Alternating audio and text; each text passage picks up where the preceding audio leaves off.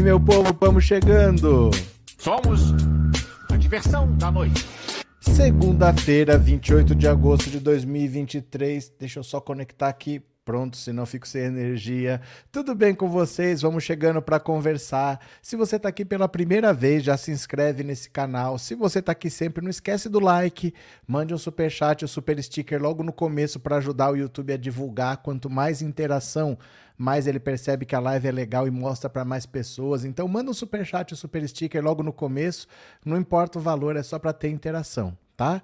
Olha a situação agora como tá pegando fogo, tá desesperando. A família Bolsonaro não sabe o que fazer. Porque esse Wassef, ele, eles falam que é o advogado do Bolsonaro, mas ele raramente trabalha como advogado. Mas ele resolve tudo o que tem para resolver. Então, por exemplo, é, precisa recomprar o relógio que eles venderam nos Estados Unidos. Vai o Wassef lá buscar. Tem que esconder o Queiroz. O cara esconde o Queiroz no sítio dele por um ano inteiro. E isso porque ele era o advogado do Flávio Bolsonaro no caso das rachadinhas. E estava escondendo o Queiroz lá. Então, assim, qualquer maluquice que tenha que fazer, esse Wassef faz. Ele não é um cara que segue muito as regras. E, veja só, eles não têm medo de encontrar no celular dele, que eram quatro quatro celulares foram apreendidos. Um era exclusivo para falar com o Bolsonaro. Eles não têm medo de encontrar minuta do golpe, é, print de WhatsApp, conversa. Não é esse o problema. O problema é que o Asif sempre, sempre, a vida toda, ele teve o hábito de gravar conversas. Então, por exemplo, eu sou um jornalista, eu vou entrevistar o Asif. Ele deixava o celular dele gravando e gravava é, uma gravação de voz mesmo, deixava lá gravado a, entrevista. Quando ele achava que alguma coisa era estratégica, importante, ele deixava gravando reuniões, ele deixava gravando. E isso não só da família Bolsonaro, não só envolvendo a presidência da República, mas envolvendo até gente do judiciário, e envolvendo Ministério Público também. Então ele tinha essa mania quase sempre e ele falava para todo mundo que ele gravava, tirava sarro, conversava, mais um que eu gravei, só que agora está com a Polícia Federal. Ninguém sabe o que, que ele gravou, conversa de quem com quem, o que, que pode ter lá, tá tudo com a Polícia Federal e eles não sabem o que tem no celular do Asif, porque ele andava gravando. Sabe, não é um áudio que ele mandou por WhatsApp, não. Não é esse tipo de coisa o problema. É que ele gravava reuniões, conversas inteiras. Então esse pessoal pode ter tramado golpe, pode ter tramado roubar joia e vender. Pode estar tá tudo gravado. Aí já viu o que acontece, né? É a prova de tudo que a Polícia Federal quer. Está no celular do Asif. Além disso, o bicho está pegando por outro motivo. Vocês lembram que aquele pessoal que foi preso no 8 de janeiro, primeiro eles ficaram lá na Papuda e na Colmeia, esperando ver o que ia acontecer. Aí eles foram saindo com um tornozeleiro eletrônico de 200 em 200, mais ou menos. Aí foram apresentadas as denúncias. O Ministério Público começou a denunciar e eles, de 200 em 200, mais ou menos, as denúncias foram aceitas e eles foram oficialmente considerados réus. Agora, a primeira leva já foi liberada pelo Cássio Nunes Marques, que o Cássio Nunes Marques é o revisor dessas ações. Ele já liberou para julgamento para julgamento definitivo, se a pessoa é inocente ou se ela vai ser considerada culpada. Então a expectativa, nós estamos em agosto, é que em setembro já tenha o julgamento dos casos mais graves, eles vão ser julgados logo de cara, golpistas que podem pegar até 30 anos de cadeia. O julgamento já pode ser agora, para setembro, porque já foi liberado para julgamento, falta agora a Rosa Weber marcar a data. Provavelmente em setembro já vai ter julgamento, já vai ter golpista sendo definitivamente condenado. Aí não é prisão preventiva nem nada, é a condenação final que deve ser em torno de 30 anos para todo mundo. O bicho vai pegar, o bicho vai pegar. Esse pessoal está desesperado, não sabe o que vai fazer. Vamos ver. As coisas estão ficando melhores porque os golpistas estão indo para a cadeia. Vamos ler algumas notícias? Eu só vou fazer uma perguntinha para você. O WhatsApp está aqui, ó. 14997790615. Você vai me responder uma mensagem de voz no WhatsApp. Você vai responder o seguinte assim para mim. Complete a frase. No dia em que Bolsonaro for preso, eu vou. Você vai fazer o quê? Conta para mim. No dia em que o Bolsonaro for preso, eu vou. Você manda uma mensagem de voz curta, 10 a 15 segundos. Quanto mais curtinho, dá para ouvir mais pessoas. E fala: Meu nome é Fulano, eu sou da cidade tal, e no dia que o Bolsonaro for preso, eu vou. Conta para mim que eu quero saber tá bom? Agradeço aqui a Érica, obrigado pelo superchat, obrigado por ser membro, Érica.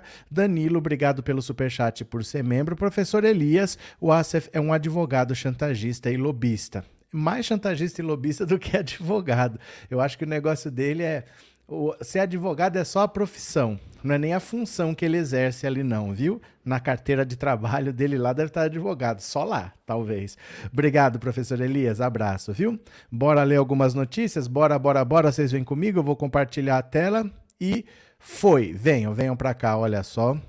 Bolsonaro, Queiroz, Flávio temem ter sido gravados por Wassef. Eita, Laia!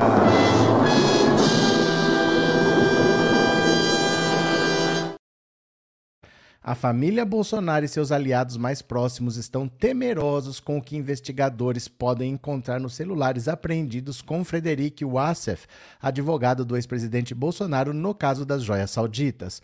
Um interlocutor próximo ao núcleo dos Bolsonaros disse ao blog que Wassef é visto como, presta atenção, inconsequente e como alguém que não joga em grupo. Quer dizer, se ele acha que era importante para ele, ele gravou dane-se. Depois, se alguém pegar o celular, se é importante para mim, eu vou gravar. As pessoas acham que ele não é uma pessoa que joga em grupo. A possibilidade de que o Assef tenha gravado conversas com Bolsonaro, com Flávio Bolsonaro, com Fabrício Queiroz, ele ficou um ano, Queiroz ficou um ano no sítio dele, né? Tem tirado o sono do grupo que orbita o ex-presidente. Não para por aí. Teme-se que as autoridades do Judiciário e do Ministério Público também tenham sido gravadas. Eu acho é pouco.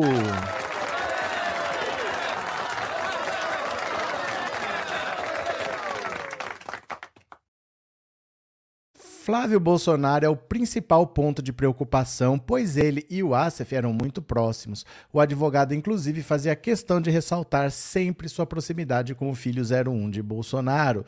Bolsonaro garantiu à sua defesa que o Assef não tem nada de comprometedor em mãos no que diz respeito a mensagens, áudios ou ligações. Por isso, a preocupação com eventuais gravações virou o principal assunto entre as rodas bolsonaristas. Ele gravava todo mundo, segundo disse um interlocutor interlocutor mais próximo do ex-presidente.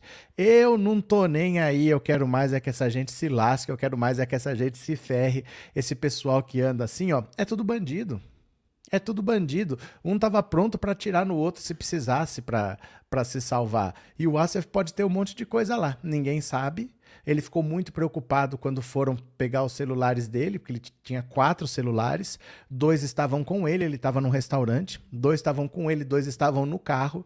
Ele ficou muito nervoso quando falaram que ia no carro pegar os outros celulares. Fizeram uma revista no carro dele, foram na casa dele. Ele ficou muito preocupado com essa história dos celulares e o que se diz é ele gravava as conversas. Ele tem gravações de tudo. Ninguém sabe quem pode estar conversando com quem nas gravações do Asif. Eu acho é pouco. Eneida, obrigado pelo super sticker, obrigado por ser membro, viu? Muito obrigado de coração. Cadê? É, Ana, vou bater panela quando o Bolsonaro for preso. Ponto. Marcelo, eita lasqueira com porcos come com ele se lambuzam. Boa noite, Marcelo. Guilherme, o Acer fala tanto que aposto que nesse quinto celular que ele comprou está cheio de coisas comprometedoras. Aí é que tá. Ele não forneceu senhas. Então eles estão tendo que quebrar senhas e é muita coisa. Tem mais de um terabyte de informação lá. Então é que nem a Vaza Jato. A Vaza Jato tinha 7 terabytes. 7 teras. E ele tem um tera. Um celular de capacidade máxima, né? Eu nunca vi celular maior do que um tera, cheio, cheio de tranqueira, cheio de coisa para ver. Então leva tempo também, né? Leva tempo para analisar tudo isso também, confirmar se é aquilo mesmo. Não é porque ele está falando que aquilo é uma verdade. Aí você tem um monte de coisa que você descobre, você tem que um monte de coisa para comprovar se é aquilo mesmo. Por isso que tem que ter paciência. Por isso que eu falo, gente, para com esse negócio de que já passou da hora. Não passou da hora, demora mesmo. É muita coisa para investigar, é muito crime, é muita bandidagem, é muita coisa que eles estão achando e, e leva um tempo, mas está fazendo, está acontecendo. Aguentem as pontas porque está acontecendo, viu? Cadê? Márcia, que mistura de ditados foi essa aí, gente? O que, que aconteceu? O que aconteceu? O que, que aconteceu? É, cadê? Regina, obrigado pelo super sticker, obrigado por ser membro, viu? Obrigado, Regina. Muito obrigado. Will. Cadê? Cadê? Cadê? Cadê? Márcia, eu acho muito. Maria, perdão, Maria Cleonice. Eu acho muito pouco, fico muito triste com uma notícia dessas. Pronto, tem mais, tem mais notícias por aí. Cadê queimar vocês? Lelele, deixa eu ver aqui. Cadê? Carmen, só se fosse bobo para não gravar com o caráter dos bolsonaros que não assumem as próprias burradas. Responde no WhatsApp para mim, então. O que, que você faria? A frase é, completa a frase. Quando o Bolsonaro for preso, eu vou. Você vai responder para mim no WhatsApp 14997790615, manda uma mensagem de voz, daqui a pouco eu vou ouvir, tá? Guia Martins, obrigado pelo super sticker, obrigado por ser membro, valeu. Pronto, acho que eu não perdi ninguém. E mais uma, vem comigo, vem comigo, vem comigo. Nunes Marques libera para julgamento as primeiras ações penais do 8 de janeiro. Os primeiros já vão cumprir pena, vão ser condenados oficialmente, vão ser considerados culpados e vão para a cadeia em definitivo. Olha só.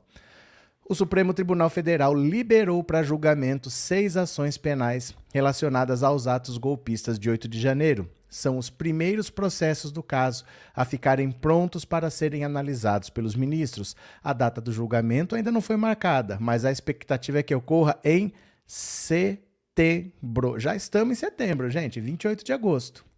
Já estamos em setembro, né?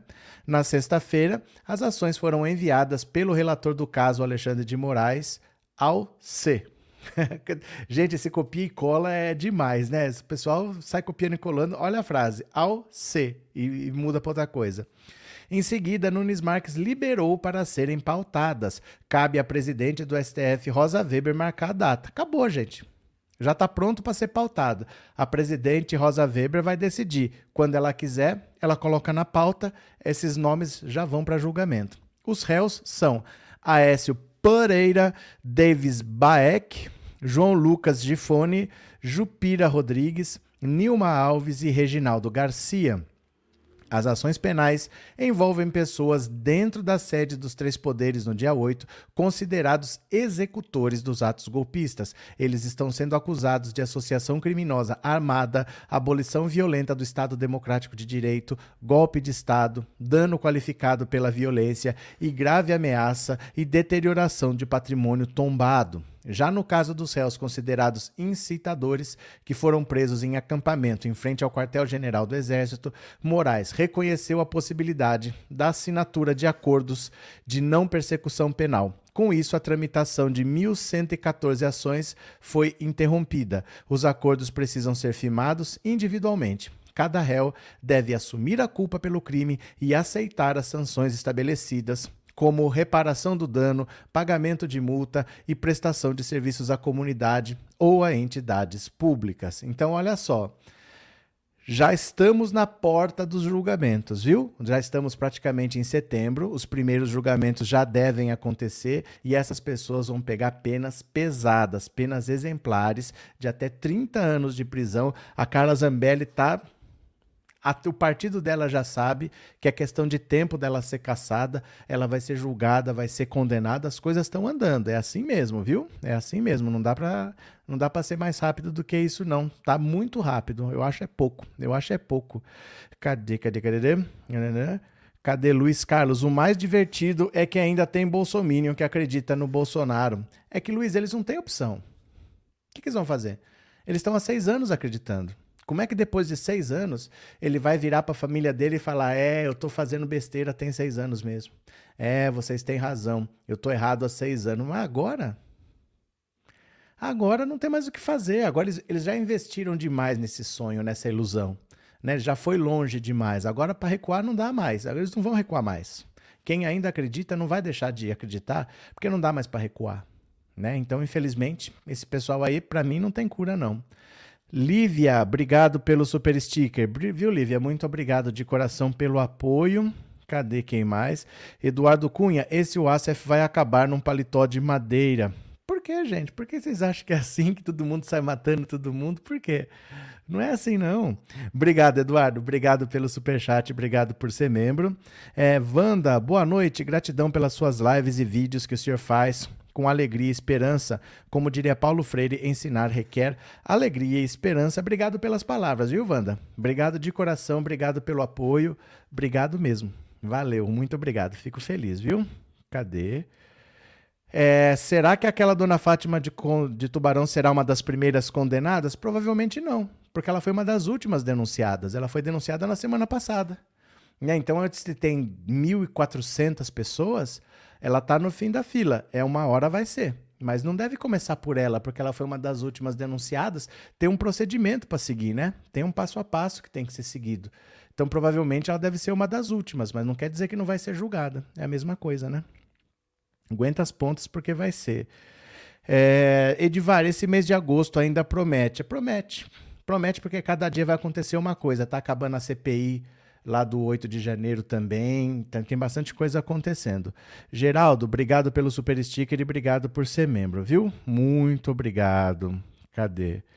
É, Bruno, Dona Fátima vai ser a mais esperada e quando for a vez dela vai ser noticiado.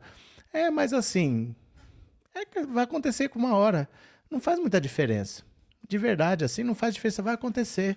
Tem muita gente para ser julgada, então vai acontecer. Aguenta as pontas, porque vai acontecer, né? De qualquer jeito. Bora, bora para mais uma. Faceta conservadora de Zanin não mudará escolha de Lula. Presta atenção. Ó, os votos considerados de viés conservador de Cristiano Zanin em seu primeiro mês como ministro do STF chocaram a esquerda sobretudo os movimentos sociais e ativistas de direito das minorias, mas não o Palácio do Planalto, nem o entorno de Lula.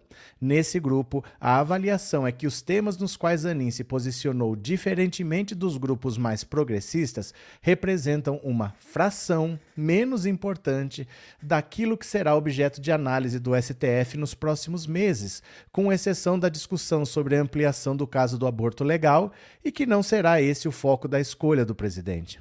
Portanto, a faceta conservadora de Zanin não atrapalha os planos de Jorge Messias, que começou sua campanha à cadeira de Rosa Weber se aproximando de denominações evangélicas, tampouco aumenta as chances de uma mulher para o lugar da atual presidente da corte.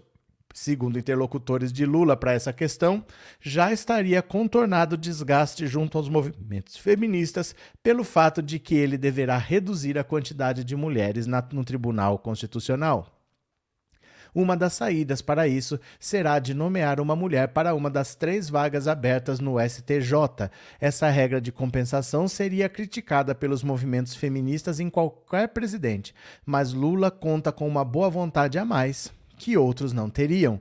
O discurso no PT, em defesa de Jorge Messias, é que mais importante do que ter uma mulher ou mesmo um progressista, seria ter alguém historicamente próximo ao partido, que tenha sido testado na diversidade do impeachment e se mostrado leal ao partido, a Lula e a Dilma Rousseff. É justamente por esse critério que, que Zanin tampouco está queimado ao presidente. Eu não sei se vocês estavam aqui ontem, hoje eu gravei um vídeo de manhã e eu falei exatamente isso. Não falei, ó? Quem estava aqui ontem lembra, ó. É, cadê, ó? Mais importante do que ter uma mulher ou mesmo um progressista seria ter alguém historicamente próximo ao partido que tenha sido testado na diversidade do impeachment e se mostrado leal ao partido, a Lula e a Dilma. É isso, gente. Apesar da gente não querer alguém dando os votos do Zanin, essa não é a principal preocupação do Lula. Eu explico de novo já já.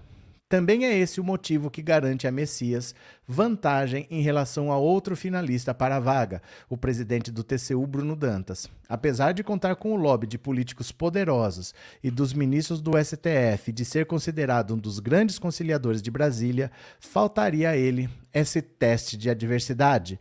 O que levaria Lula a se arrepender da indicação seria uma guinada do novo ministro em questões penais ou que atinjam o governo, como aconteceu com muitos indicados por ele que votaram contra o PT e o governo no julgamento do mensalão, por exemplo. Olha, eu vou repetir o que eu falei ontem, Para quem não viu, tá gravado.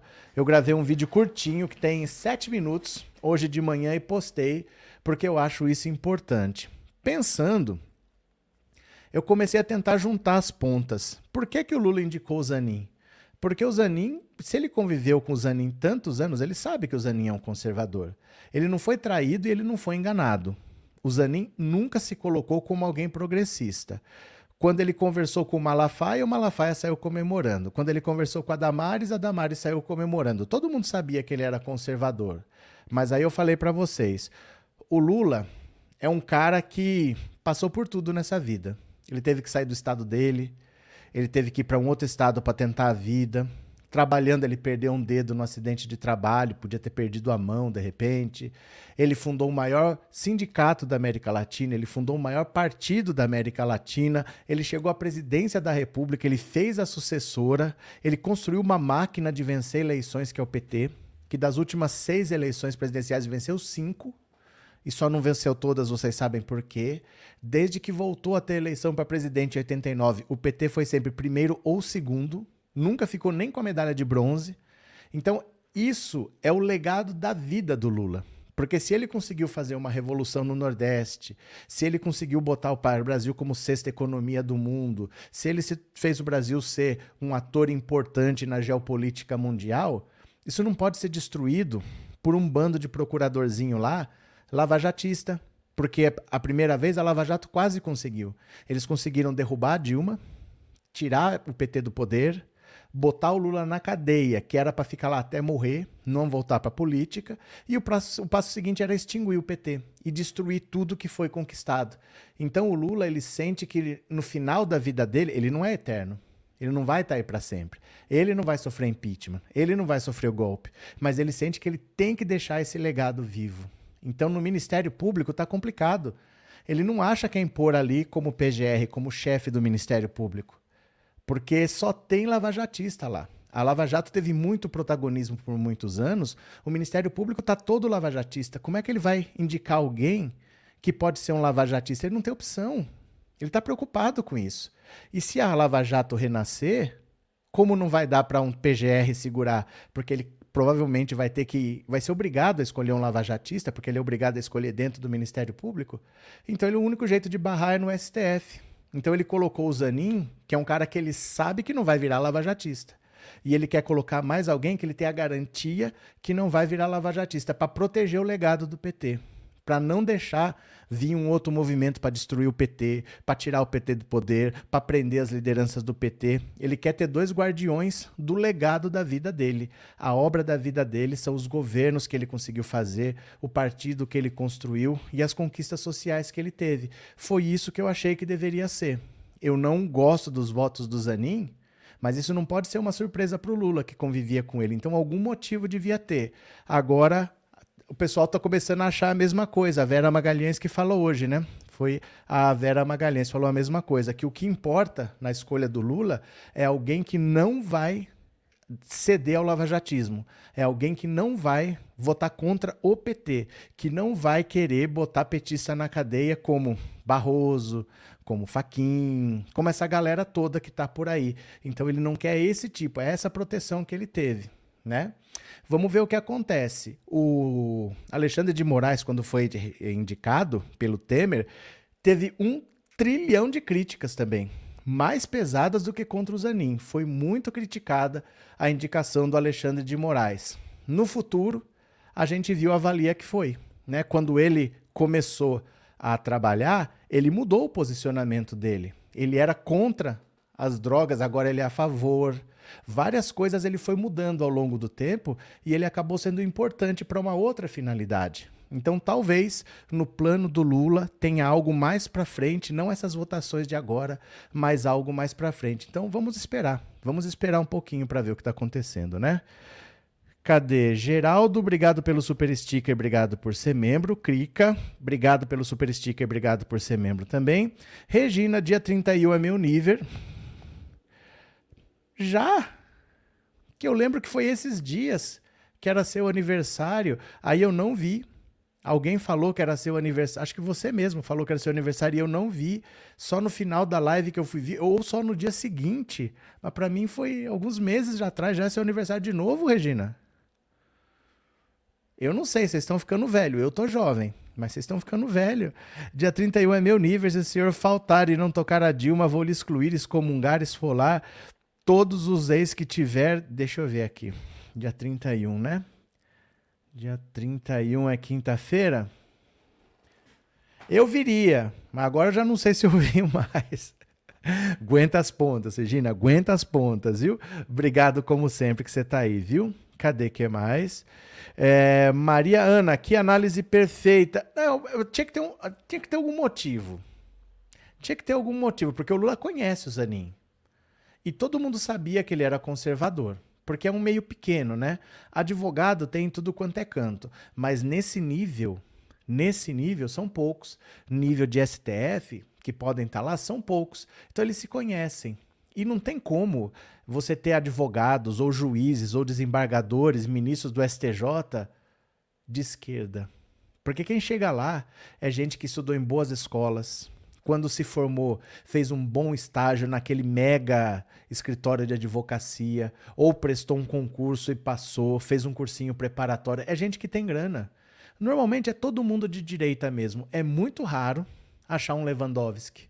Achar um Lewandowski não tem um em cada esquina, porque alguém na esquerda nesse meio judiciário aí é muito difícil. Então ele já sabia que provavelmente ele ia escolher alguém de direita dificilmente ia ser alguém progressista, mas ele queria ter a garantia que não ia surgir uma outra Lava Jato. E para matar a Lava Jato lá no Ministério Público tá difícil. Ele não sabe quem que ele vai indicar para a PGR. Ele está muito preocupado. Provavelmente, dia 26, agora em setembro, se encerra o mandato do Augusto Aras. Ele não vai reconduzir Augusto Aras, mas talvez ele não indique ninguém. Talvez ele precise de mais tempo para pensar. Vai ficar um tempo sem PGR, vai ficar com uma, um interino lá mas ele não sabe o que fazer.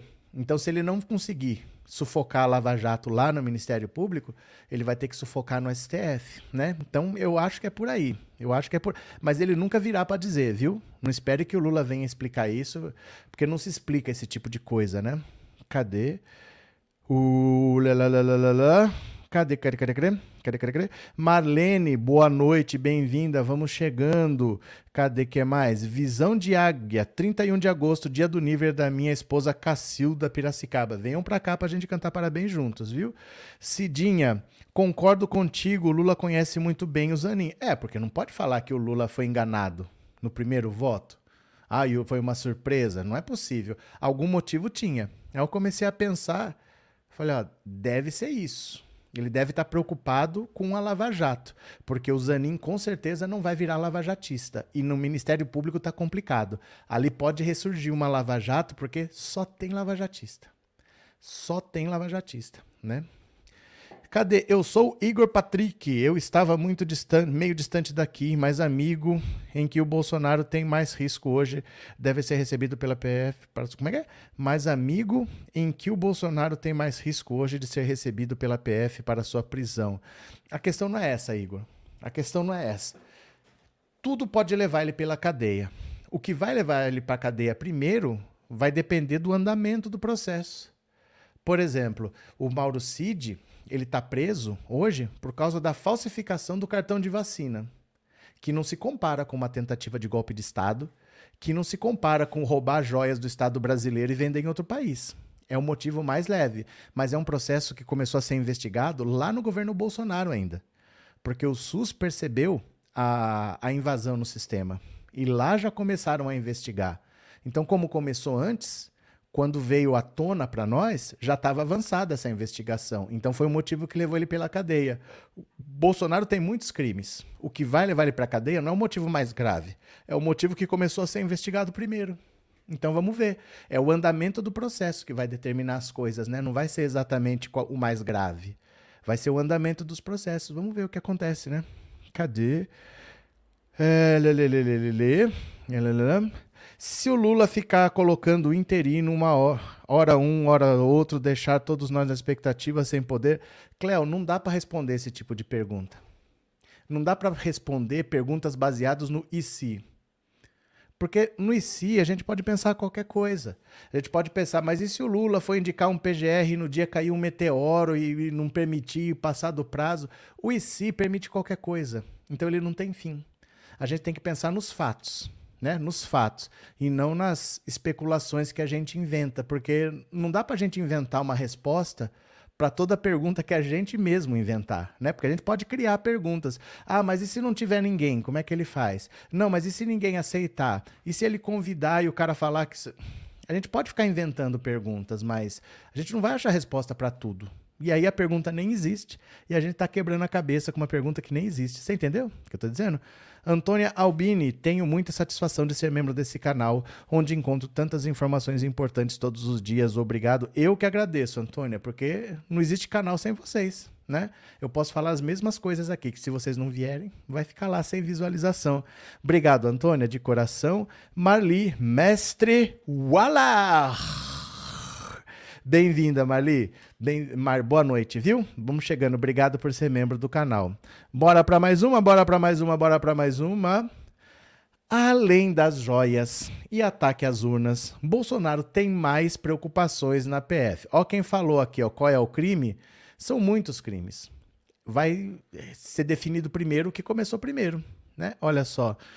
A investigação mais antiga contra Jair Bolsonaro na Polícia Federal pode ganhar novas direções em setembro, com a troca do PGR.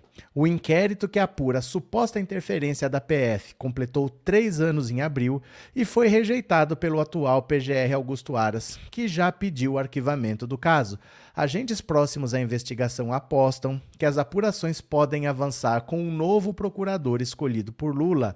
O caso teve origem em abril de 2020, quando o então ministro Sérgio Marreco Moro se demitiu e acusou Jair Bolsonaro de interferir na Polícia Federal. Segundo o Moro da época, o ex-presidente buscava acesso às investigações em andamento para beneficiar aliados. O ministro Alexandre de Moraes é o relator do caso no STF. Em setembro de 2022, ele recebeu, adivinha de quem? De quem? Da tétrica Lindor Araújo, a vice-procuradora-geral da República, um pedido para arquivar o inquérito, alegando que não era possível imputar a prática de crimes a Bolsonaro ou a Sérgio Moro. A substituição do chefe da PGR poderia dar um novo impulso ao caso, conforme ponderam agentes da PF, uma vez que não haveria obstáculos vindos do Ministério Público.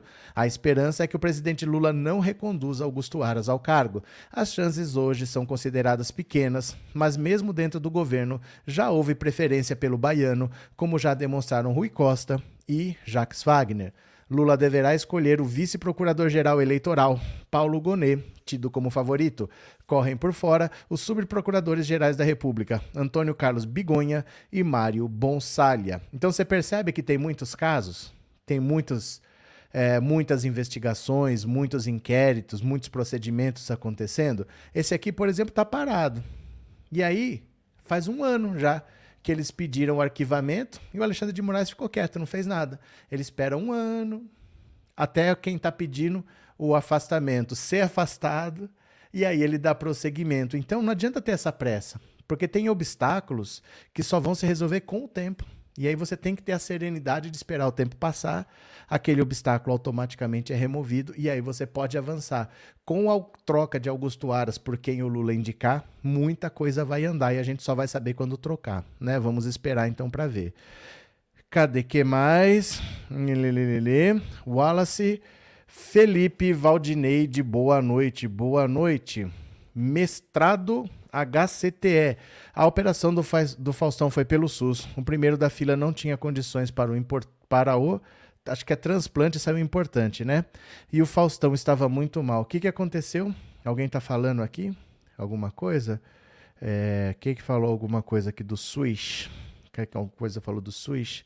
É, Vanessinha, gente, tô com dúvida. O coração do Faustão veio pelo SUS, não há outro lugar para ver. Não existe outra possibilidade. Deixa eu explicar uma coisa para vocês. O plano de saúde, ele é uma fábrica de fazer dinheiro. Então o que, que ele faz? Ele cobra, reza para você nunca usar, e se você precisar usar, coisas simples ele faz. Coisas caras, ele te encaminha para o SUS. Então, por exemplo, se você tiver câncer e tiver que fazer quimioterapia, plano de saúde nenhum faz quimioterapia. Ele te encaminha para o SUS. E depois ele paga o SUS pelo serviço. Se você precisar de um transplante, plano de saúde nenhum faz transplante. Você vai para o SUS. Não existe outra possibilidade. Sempre tem que ser pelo SUS. No caso do Faustão, eu até fui ver por que, que foi tão rápido que apareceu o coração para ele e não tem tanta gente na fila como a gente pensa. Porque o transplante de coração é um transplante raro. Na fila de espera de transplante do SUS, para transplante de coração especificamente, tem 400 pessoas. Não é uma coisa assim que tem 2 milhões de pessoas esperando. Tem 400 pessoas na fila de transplante só. E esse ano o SUS já fez 250 transplantes. Então a fila é menos de um ano. Em menos de um ano, o SUS consegue atender todo mundo. Aí tem os detalhes, né? O Faustão tem sangue B, que é um sangue raro. Sangue tipo O é muito comum, então muitas pessoas seriam compatíveis, mas sangue B é raro. Se aparecer um, um coração de uma pessoa que tem sangue tipo B, vai ter pouca gente, porque são só 400 nessa fila, poucas pessoas ali vão ser sangue tipo B. E o caso do Faustão era grave. Tem uma terceira coisa. A prioridade é sempre para o Estado. Se o, se o órgão surgiu no Estado, a prioridade é que seja transplantado no Estado, porque tem um tempo, né? Para você mandar de, de Porto Alegre para Manaus, tem um tempo que aquilo pode ficar fora do corpo quatro, seis horas, depende do órgão. Então, para você não ficar sambando com o órgão para lá e para cá e correr o risco de perder, a preferência é que não saia do estado. Então, se apareceu no estado o órgão certo, do sangue certo, a chance é muito grande. Como o caso dele era grave, acabou sendo rápido por causa disso, viu? Eu fui atrás, eu fui atrás, eu fui atrás. Cadê? Vanessinha, ah, ok, agora entendi. É que disseram que foi feito pelo particular. Não, é que eles falavam que talvez o Faustão pudesse ir para os Estados Unidos para conseguir por 8 milhões. Mas ele, o estado dele era muito grave, ele não aguentava nem fazer a viagem, viu? Um dos pastores da minha igreja está na fila também. Então, depende do órgão. Depende do órgão. Para rim, é três vezes mais demorado. Coração é menos de um ano. Rim é mais de três anos. Então, depende do órgão. Viu? Eu tava vendo hoje, eu fui fuçar uns, uns dados do SUS. Viu? Bora para mais uma, bora para mais uma, bora para mais uma. Ah, ah, essa aqui eu acabei de ler. Defesa de Bolsonaro entra com queixa-crime por calúnia contra o hacker Walter Delgatti. Gente, o Bolsonaro tá chamando alguém de mentiroso. Eu vivi para ver o Bolsonaro entrar na justiça chamando alguém de mentiroso. Essa foi demais. O Bolsonaro tá chamando alguém de mentiroso. Você acredita um negócio desse? A defesa. Eu sou obrigado mesmo a ler isso, gente. Ó, a defesa do ex-presidente Jair Bolsonaro entrou com uma queixa-crime por calúnia contra o hacker Walter Delgatti. A ação judicial diz que o hacker fez uma imputação falsa de crime ao ex-mandatário durante o seu depoimento à CPMI do 8 de janeiro. O Bolsonaro sempre vivia chamando o Lula de ladrão. Qual é a condenação que o Lula tem? Agora ele está denunciando os outros por calúnia. O delito em questão seria o de fazer uma interceptação telefônica clandestina. Diante dos parlamentares, o chamado hacker da Vaza Jato afirmou que Bolsonaro lhe pediu para assumir a autoria de um grampo contra o ministro Alexandre de Moraes, o que a defesa de Bolsonaro diz ser manifestamente mentiroso. Segundo ele, eles haviam conseguido um grampo que era tão esperado à época do ministro Alexandre de Moraes, que teria conversas comprometedoras do ministro e ele precisava que ele assumisse a autoria desse grampo, disse Delgatti na sessão da CPMI ocorrida em 17 de agosto eu era o hacker da Lava Jato, né? Então, seria difícil a esquerda questionar essa autoria, porque lá atrás eu teria assumido a Vaza Jato, que eu fui e eles apoiaram. Então, a ideia seria um garoto da esquerda assumir esse grampo. A queixa-crime é assinada por sete advogados do ex-presidente, entre eles Paulo Bueno, Daniel Tesser e Fábio Weingarten. Os defensores pedem uma pena maior a Delgatti por ele ter dado as declarações na presença de inúmeras pessoas. O crime de calúnia prevê reclusão de seis meses a dois anos e o acréscimo de um terço caso tenha ocorrido na presença de várias pessoas ou por meio que facilite a divulgação da calúnia. Gente, é liberdade de expressão. Nós podemos viver sem oxigênio, mas não podemos viver sem liberdade. Não existe crime de fake news. Agora, a opinião é crime?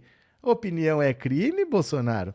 Conforme restará pormenorizadamente demonstrado o querelado Delgatti em sua oitiva perante a Comissão Parlamentar Mista de Inquérito dos Atos de 8 de janeiro, realizada na sede do Senado, atribuiu ao querelante Bolsonaro fatos determinados específicos manifestamente mentirosos, definidos como crime, lesionando a sua honra, honra, lesionou a honra do Bolsonaro. Bolsonaro está com a honra lesionada, ele vai botar um atestado por causa dessa lesão perante inúmeras pessoas, diz a queixa-crime. Eu vivi para ver o Bolsonaro entrar na justiça acusando alguém de calúnia. É inacreditável um negócio desse, mas tudo bem. É, Calobeto, quem diria Bolsonaro falava em em torno de oito mentiras por dia e quer dar uma de santo. Cleo, meu marido estava na fila para rins, mas na triste era Jair Susso cateado, não foi possível fazer o transplante. Olha, a Nízia, Nízia Trindade, Nízia Trindade, é, sempre fico com medo de falar Yamaguchi. A Nízia Trindade achou um SUS desmontado. Eles entravam no sistema, quanto que tem de insulina? Ih, tem insulina para um ano. Ia lá no depósito, tinha para um mês. Eles saíram correndo na emergência para comprar insulina, porque dizia que tinha, mas não tinha. O que, que aconteceu com a insulina? Ninguém sabe no sistema constava. Nos depósitos, nos armazéns, nos galpões, não. Então ninguém sabia o que estava acontecendo, estava tudo fora de controle, os números todos errados, tudo sem fiscalização. Saíram na, na loucura aí comprando. É porque não é uma dose de insulina, né? É para um país. Milhões de doses. Às vezes o fabricante nem tem como fazer para você. Então foi bem complicado, viu? Foi um abandono mesmo de escalabro com o SUS. Cadê? É, Fabiana, gente, o Fausto está num hospital particular, sim, Albert Einstein. Somente a regulação do órgão para o transporte foi realizado pelo SUS. Não, não é isso. Não é isso. Todo procedimento é feito pelo SUS. Você entendeu? O que acontece é o seguinte: o meu tio teve câncer e ele ficou num hospital aqui perto de Bauru, em Jaú, que é referência. É um dos, eu acho que é o melhor do Brasil, que chama Amaral Carvalho. Nesse hospital, ele tem duas alas. Tem uma ala que é particular, os convênios atendem, e tem uma ala que é SUS. Então a diferença é, todo mundo é tratado no mesmo lugar. Se você tem um convênio, aí você fica num apartamento cheio de frescurinha, tal, mas a fila é a mesma, o tratamento é o mesmo, você só fica num quarto melhor. Entendeu? Se você vai aqui no caso. Então, quando vai para o transplante, tudo é feito controlado pelo SUS. Se a cirurgia em si foi feita no hospital Albert Einstein ou no hospital público, não faz diferença. Né? Não faz diferença, porque o importante é todos os dados dele têm que ser transmitidos para o SUS. O SUS faz a gestão disso daí, tem que saber onde que surgiu o órgão, tem que fazer a logística toda. É só a cirurgia que faz. É a parte prática, né? De abrir e tirar. Mas tudo é comandado pelo SUS. O médico que cortou ali, tanto faz, né? É, Mini Lula é gigante por tudo que passou na vida, está aí firme para reconstruir o Brasil. Pronto, cadê, cadê, cadê? É, cadê, cadê, cadê, cadê mais? Guilherme, a prova de que Delgatti fez tudo o que ele relatou está na prova de que ele teve contato com todos eles. Não, tem filme, tem gravação, tem áudio, tem mensagem, tem foto, tem prova pra caramba. Tem prova pra caramba, esse é que é o negócio, né? Bora para mais uma. Eu pedi para você responder aqui, ó, no WhatsApp 14997790615. Complete a seguinte frase: Quando Bolsonaro for preso, eu vou 10 segundos, 15 segundos, manda uma mensagem de voz curtinha e diz para mim: quando o Bolsonaro for preso, eu vou, eu vou ouvir já já a sua mensagem, tá? Meu nome é Fulano, eu sou da cidade tal e quando o Bolsonaro for preso, eu vou, conta que eu já quero ouvir, tá bom? Cadê? Cadê, cadê, cadê? Helena, a nova Micheque, a debochadinha. Quero ver ela na cadeia debochando. Todo mundo que debochou foi pra cadeia. Lembra o Daniel Silveira? Daniel Silveira queria bater no Faquin, queria bater no Alexandre de Moraes. A gente não ouve mais falar, tá preso.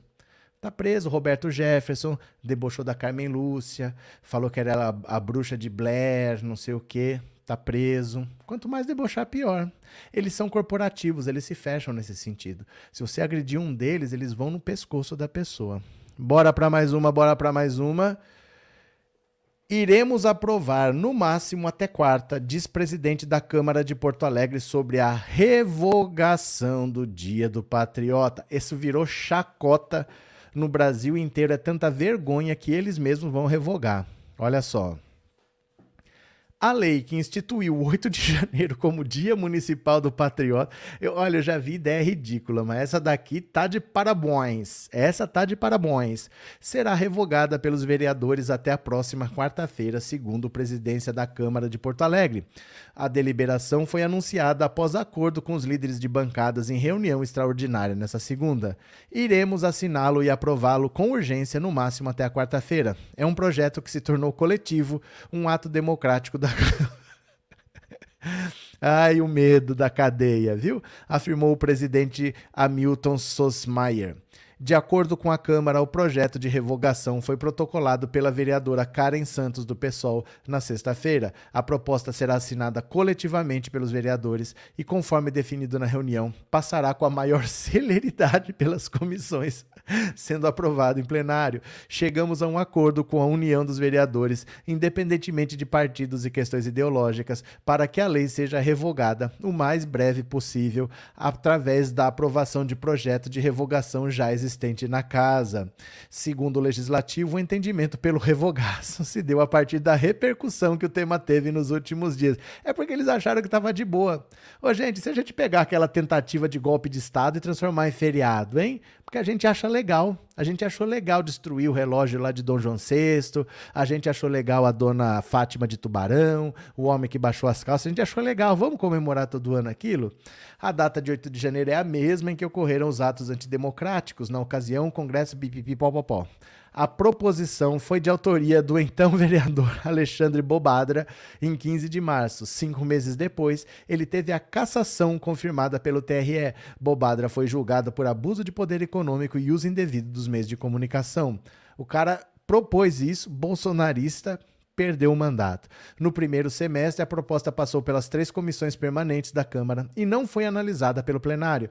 Depois, em junho, seguiu para o prefeito Sebastião Melo, que não sancionou e nem vetou. Sem manifestação do prefeito dentro do prazo, o projeto retornou para o legislativo. Meu Deus do céu, eu já vi ideia imbecil, mas essa tá de parabéns pegar o 8 de janeiro para ser o dia do patriota, o cara tá pedindo para ser investigado pela, pelo STF. O cara tá pedindo para ir para cadeia. Não é possível que alguém teve essa ideia, porque assim, ó, já teve um presidente que tentou ser reeleito, todo mundo que tentou conseguiu, ele não conseguiu. Aí ele tentou dar um golpe de Estado, ele não conseguiu. Aí ele fugiu do país levando joia para vender no exterior, voltou, tá respondendo inquérito, tá inelegível, disse que ia liderar a direita. Ó, nada deu certo. Nada deu certo, mas o cara achou que era uma boa ideia. Vamos comemorar esse dia aqui em que o presidente tentou dar um golpe de Estado a partir de um outro país. Ele achou que era uma boa ideia. Agora o mundo riu, o mundo riu dessa palhaçada, exigiu a mudança e teve que voltar atrás. A Câmara agora está revogando, porque ficou feio. Chegou lá no STF o pedido de revogação por ser inconstitucional, né? Ai, meu Deus do céu. Cadê, cadê, cadê? Clécio, só participo do Dia dos Patriotários se for para quebrar a Câmara Municipal e a Prefeitura do Rio Grande do Sul, aí tô dentro. Gente, mas vocês não, não têm juízo, né? Porque assim, vocês não percebem que essas coisas que você fala se chama incitação ao crime? Por que, que vocês se expõem desse jeito? Vocês estão achando que tem quantos Clécios aparecidos Salvador no Brasil? Não se exponham desse jeito. Tem um pouco de responsabilidade, porque você acha que você está na sua casa, mas você está falando para 3.300 pessoas aqui. Isso vai ficar no ar aí, umas 50 mil pessoas vão ver. Pode alguém entrar lá no Google, pedir seus dados, fazer uma denúncia lá. Tem o juízo, tem coisas que a gente fala que são crimes. Pensem antes se é isso mesmo que eu vou falar. Tenham responsabilidades, viu? Lembrem-se que a direita vai precisar pesar a mão sobre a esquerda para equilibrar as coisas, porque eles vão tudo se ferrar. Quando eles começarem a se ferrar, eles vão puxar alguém. Não deem bandeira, eu tô falando sério, viu? Não deem, não deem brecha, não. Cadê? Evandro, nunca aconteceu antes na história desse país um presidente cooptar tantos bandidos. Cadê? Evandro, eu vou falar uma coisa para você. Sempre aconteceu. Sempre aconteceu. Sempre aconteceu. Se você pensar o que foi o impeachment da Dilma, que houve um grande acordo nacional com o Supremo, com tudo. Se você pensar no que foi o golpe de 64, Sempre aconteceu. A direita sempre se une para fazer essa roubalheira. É que agora nós estamos vendo. Agora nós estamos vendo. Nós vimos os bastidores do golpe. Foi combinado por rede social. Eles foram tudo para lá na tal da festa da Selma. Mas se tivesse rede social em 1964, você ia ver o pessoal combinando fazer a marcha pela família, com Deus, pela liberdade lá. Você ia ver a mesma coisa. Na verdade, sempre se viu. Sempre foi assim, viu? Sempre foi assim. Cadê? É, Sandra, elegeram o Bozo, agora tudo pode acontecer. Ó, eu quero ouvir sua opinião. Eu perguntei para você. Complete a frase. No dia em que Bolsonaro for preso, eu vou. Quero ouvir a sua opinião no WhatsApp, mensagem de voz. Fala que eu te escuto, fala que eu te escuto. Bora.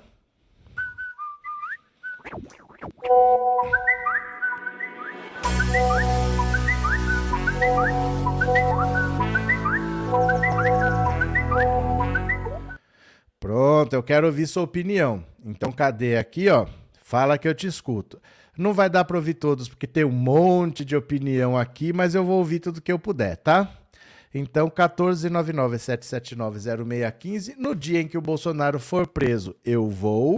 Boa noite, professor. Aqui é Felipe Moraes, de Belfor Roxo, Rio de Janeiro. Então, no dia que o Bolsonaro vai, for preso, eu vou comemorar até o sol raiar, professor. Um abraço. Outro. Boa noite, professor. Enilda de Salvador. Diga. Eu vou tomar todas. Valeu. Tomar um porre de felicidade. Maravilha. Valeu. Boa noite, professor Roberto. Que é Oi. o Cláudio Alves, Imperatriz Maranhão. Diga lá. Quando o Bolsonaro for preso, eu vou soltar foguete e, com- e tomar cerveja com churrasco, picanha assada. Valeu, boa noite. Boa noite. Boa noite, professor. Paulo Silva Araújo, Fortaleza, Ceará. Eu vou tomar um meio litro de um 12 anos e guardar outro meio litro para quando ele for condenado. Boa noite para todos. Boa noite. Vou me sentir muito feliz e extremamente aliviado. Pronto, o que mais? Meu nome é Fabrício, eu falo de Montes Claros, Minas Gerais. No dia que Bolsonaro for preso, eu vou fazer um belo de um churrasco e vou convidar meus amigos petistas aqui comigo. Vai ser tudo por minha conta. Obrigado, boa noite, pessoal. Boa noite. Sou Lívia da cidade de Caeté, Minas Gerais. Vou glorificar a Deus de pé. Vai certo? Boa noite, professor Roberto. Oi. Quando o Bozo for preso, eu vou beber muita cerveja e comemorar. Valeu. Eu sou Alexandre de Jundiaí, boa noite, professor. Diga. É, se o Bolsonaro for preso, eu vou disparar um monte de meme. É isso que eu vou fazer. Valeu. Boa noite, professor. Oh, Quando o Bolsonaro for preso, eu vou tomar um porre de felicidade. tem direito. Quem mais? Boa noite, professor. Oi. Rogério aqui de Léus. No dia que o Bolsonaro for preso, eu vou abrir uma geladinha verde sem álcool, claro. Oi, Valeu. professor Roberto, aqui, aqui é Martins do Rio de Janeiro. Ah, eu vou comemorar muito tomando uma caipirinha como uma boa nordestina. Boa noite, professor Luiz de Recife. Quando o Bolsonaro for preso, eu vou estourar uma champanhe que já está na geladeira aguardando nesse momento. Fechou? Boa noite, professor Cláudio de Contagem. No dia eu vou dançar forró até o pé, até o pé da calo. Valeu. Boa noite, professor Roberto, professor Arlete Jacareí. No dia que o inelegível for preso, eu vou comer churrasco e tomar cerveja. Boa noite, professor. Boa noite, obrigado. Ó, tem muita mensagem. Não dá para ouvir tudo, mas eu vou ouvindo sempre tudo que der. Se vocês vão mandando as mensagens mais curtas, a sua própria chance de ser ouvido aumenta porque vai dar para ouvir mais pessoas. Se não deu hoje, amanhã a gente ouve, tá? Não tem problema não. Deixa eu agradecer aqui quem mandou mensagem. Maristela, boa noite. O Bolsonaro não precisa que alguém atrapalhe a vida dele. Ele mesmo se atrapalha. Ele não precisa de ninguém pra fazer merda comigo. Ele não precisa. O pai do Maurocide tirou uma foto e botou a cara lá, mas que gente burra, meu Deus. Obrigado, viu, é, Maristela? Obrigado de coração. Cadê quem mais? Cadê? É, boa noite, Wilson. Temos que manter a democracia sempre em primeiro lugar. Pronto. Cadê? Acho que só pro ano que vem. O que, Sandra? Acho que só pro ano que vem a prisão do Bolsonaro? Provavelmente nos primeiros dias primeiros meses do ano que vem, provavelmente. Bora para mais uma, bora para mais uma. Deixa eu compartilhar aqui, ó. Bora, bora, venha comigo. Processo que pode expulsar Torres da PF chega a estágio decisivo. Anderson Torres vai ser expulso da Polícia Federal e eu acho é pouco. O processo interno da Polícia Federal, que pode culminar na expulsão de Anderson Torres da corporação, chegou a um estágio decisivo. Os depoimentos das testemunhas. Nos últimos dias, investigadores envolvidos passaram a fazer as oitivas de cerca de 10 testemunhas sobre a acusação que pesa contra o ministro da Justiça. Entre os depoimentos marcados estão o ex-secretário de Segurança do DF, Júlio Danilo Souza, do, da Coronel Cíntia Queiroz, que foi subsecretária de Operações Integradas da Secretaria de Segurança para tratar da retirada dos acampamentos em frente ao Exército, e do ex-número 2 de Torres da Secretaria, Fernando de Souza Oliveira. A apuração interna instaurada pela Corregedoria do PF em 28 de junho aponta duas transgressões disciplinares que o ex-ministro da Justiça e ex-secretário pode ter cometido. Desídia, que significa negligência e falta de atenção e zelo, e omissão em evitar a destruição do patrimônio público. Então aqui, ó, é praticamente certo que ele vai ser é, exonerado, que ele vai ser expulso da Polícia Federal. Não se esqueçam que quem manda na Polícia Federal é o Flávio Dino, então eles estão fazendo o processo todo como tem que ser, leva um tempinho, tem etapas a serem cumpridas, mas agora já está indo para os finalmente. É a oitiva da testemunha, isso é feito rápido, são 10 testemunhas, provavelmente em duas semanas eles matem isso daí, e ele vai ser expulso. Ele já estava próximo de ser aposentado, ele já estava com ganhando 30 mil reais por mês e vai perder tudo. Vai perder tudo. Já mandaram ele devolver 85 mil reais, que é o salário referente aos meses em que ele estava preso. E a vida dele já era. Ele vai ser condenado, vai ser preso, expulso da Polícia Federal, sem aposentadoria. Se quebrou, se arrebentou todo. Eu não mando ser golpista. Eu não tenho dó de golpista. Eu quero mais que todos se lasquem, né? Cadê Israel? Eita, menino, pegaram uma exoneração a bem do serviço público nos peitos para criar marra. Ele vai ser expulso da Polícia Federal, vai perder o salário alto, gordo que ele tinha e mais uma aposentadoria que estava próxima de acontecer. Valdineide, vou comer minha picanha com uma farofa bem crocante de orégano, beleza? Márcia, quem for chegando, deixe seu like. É sério que tem uma galera que não dá like? Seus mão de vaca, o like é só assim, ó, é de graça, dá um like aí. Cadê? É... Vanessinha, quem encostou no Bolsonaro se sujou, até emprego perdeu. Perdeu emprego é o mínimo. Essa galera vai ficar muitos anos na cadeia e estragou a vida. A esposa vai se separar, não vai mais ver os filhos. A vida, a vida muda quando você está preso, né? Porque a família tem uma instabilidade muito grande e de repente tudo ruim. E onde falta comida, já viu como é que acontece, né? Desestabiliza muito. Fernando, é verdade que o Lula quer privatizar o metrô de Pernambuco? E o que, que o Lula tem a ver com o metrô de Pernambuco? O Lula só pode privatizar alguma coisa que seja federal. Né? O metrô, normalmente, é uma obra feita em parceria com o governo federal e o governo estadual. Então, não é uma coisa que parta dele. Tem que partir, normalmente, a gestão é feita pelo Estado.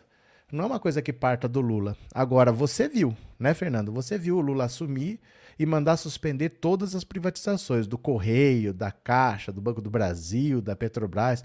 Mandou suspender tudo. Não tem mais estudo sendo feito nem nada. Então não sei de onde saiu essa história, porque não cabe a ele.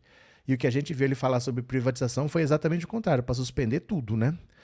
É, cadê? Resistente. Viu o vídeo do professor Roberto no Kawaii? Aí na plataforma que você vai entrar, você vai ver. Se você entrar no Kawaii, no TikTok, no Instagram, no Twitter, Twitter não, agora chama X, né? Na plataforma que você entrar, você vai ver. Viu? Cadê? Lá, lá, lá. Minie, que absurdo dia dos patri... patrióticas insanidade. Mas já era. Os próprios gaúchos lá vão, anular, porque o caso já estava no STF pedindo a inconstitucionalidade, né?